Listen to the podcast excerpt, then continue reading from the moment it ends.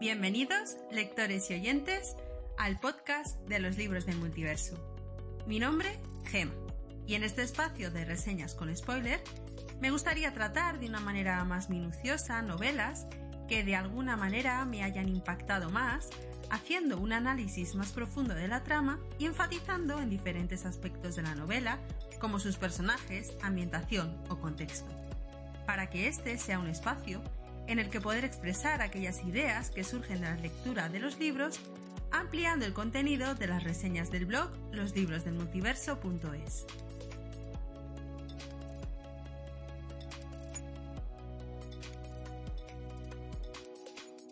Los libros del multiverso nació como un espacio para compartir lecturas, literatura de diferentes estilos, novela histórica, clásicos, ciencia ficción, thriller, suspense, biografías, novela gráfica, cómics o distopías, tienen cabida en este multiverso compuesto por cada uno de los mundos paralelos que vivimos y habitamos a través de los libros.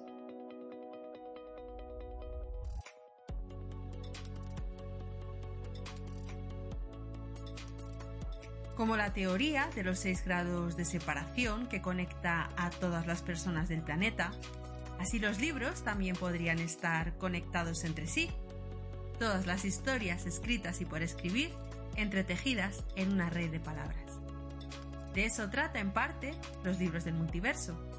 De lo interesante que resulta encontrar esas conexiones entre libros e intentar descubrir la maraña invisible que los une a través de cada uno de los mundos que sus autores han diseñado.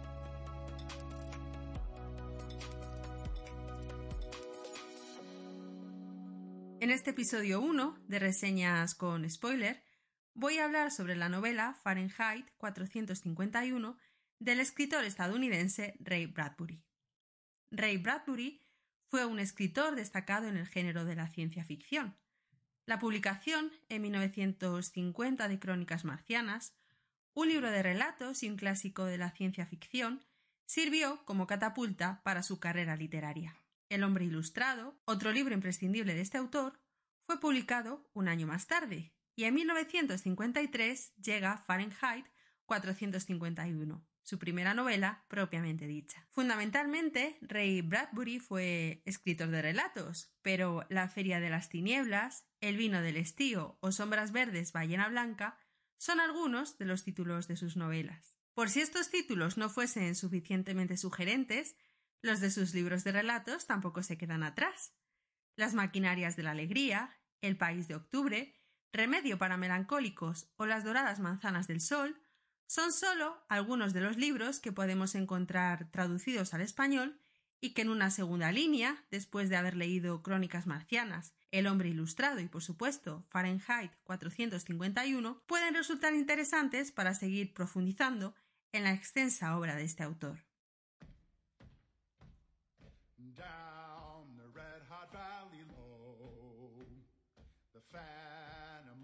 Armies marching go. Salamander, ho, salamander, ho. Ignite the tomes and burn them bright. And feel the salamanders bite. Salamander, ho, salamander, ho. Vamos a entrar ya en materia con la novela que nos ocupa en este primer episodio y que es Fahrenheit 451, analizando brevemente la temática, los personajes y sus conclusiones finales. Ambientado en Estados Unidos, el libro está dividido en tres partes la chimenea y la salamandra, la criba y la arena y fuego vivo. Es una novela corta de unas 180 páginas que nos muestra una sociedad distópica posnuclear al borde de una nueva guerra en la que se aprecia cómo los bombarderos surcan periódicamente los cielos de la ciudad.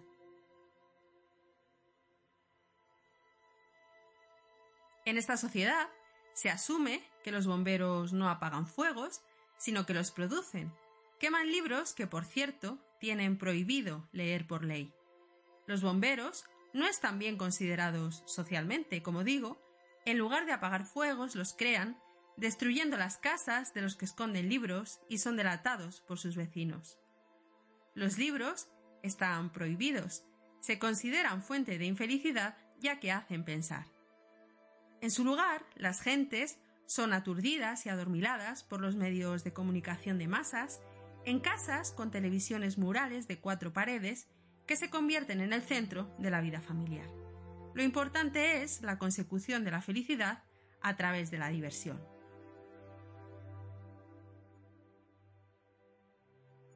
Se muestra un lugar en el que nadie conoce a nadie, en el que las personas se utilizan las unas a las otras en una sociedad construida en términos de utilidad y en la que urge la renovación continua de los objetos materiales.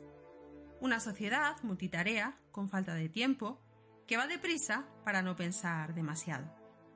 Los medios de comunicación de masas ofrecen entretenimiento a cambio de adormecer las mentes de los ciudadanos, de que no se hagan preguntas y que no se cuestionen su propia felicidad.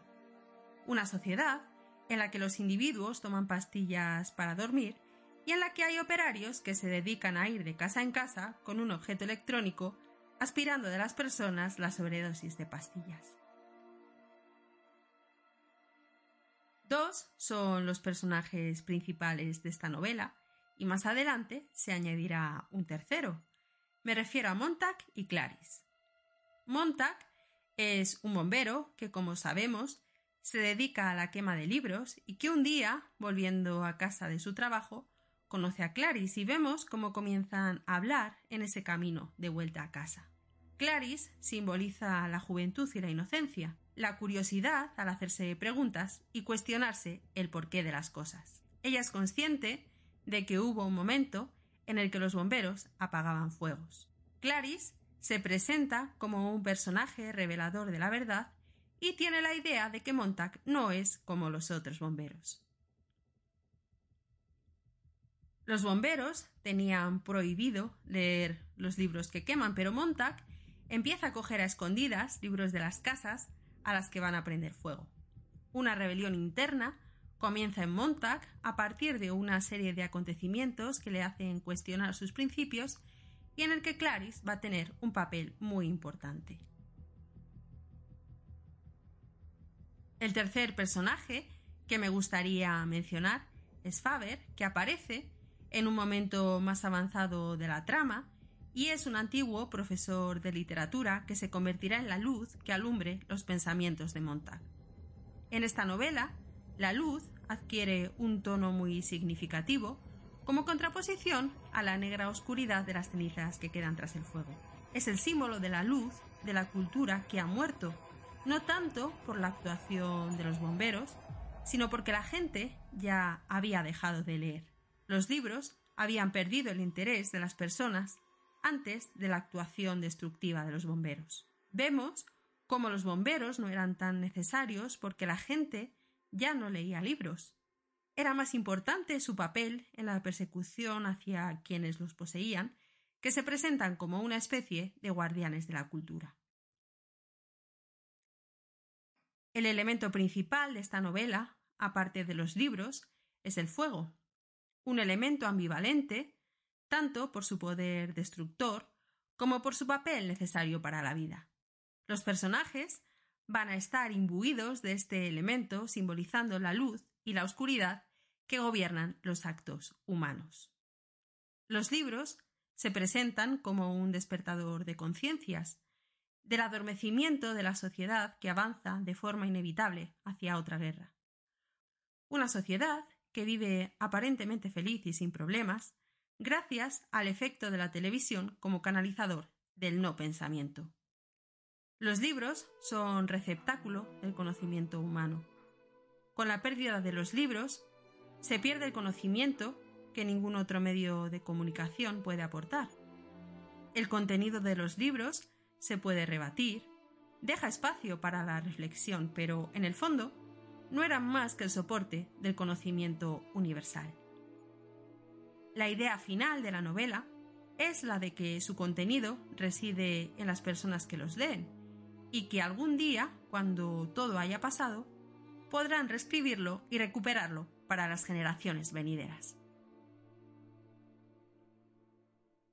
Para finalizar con esta reseña, voy a leer un pequeño fragmento que expresa valores como la estima hacia los mayores y la importancia de sus enseñanzas, idea que se repite de forma recurrente en esta novela. Cuando uno muere, debe dejar algo tras él, decía mi abuelo. Un hijo, un libro, un cuadro, una casa, una pared levantada o un par de zapatos que se ha hecho uno mismo, o un jardín plantado. Algo que tu mano tocará de un modo especial, de manera que tu alma tenga algún sitio a donde ir cuando tú mueras. Y cuando la gente mire ese árbol o esa flor que tú plantaste, tú estarás allí. Mi abuelo decía No importa lo que hagas mientras cambie algo respecto a cómo era antes de tocarlo y lo conviertas en algo que sea como tú después de que separes de ellos tus manos. Pues hasta aquí ha llegado el episodio de hoy de Reseñas con Spoiler. Espero que te haya resultado interesante el contenido. Estaré encantada de recibir tus sugerencias en el blog loslibrodesdelmultiverso.es. En el apartado de contacto puedes dejarme cualquier comentario o mensaje. También puedes contactar a través de Instagram en arroba loslibros-del multiverso. Gracias por acompañarme en esta bonita afición que es la lectura y hasta pronto.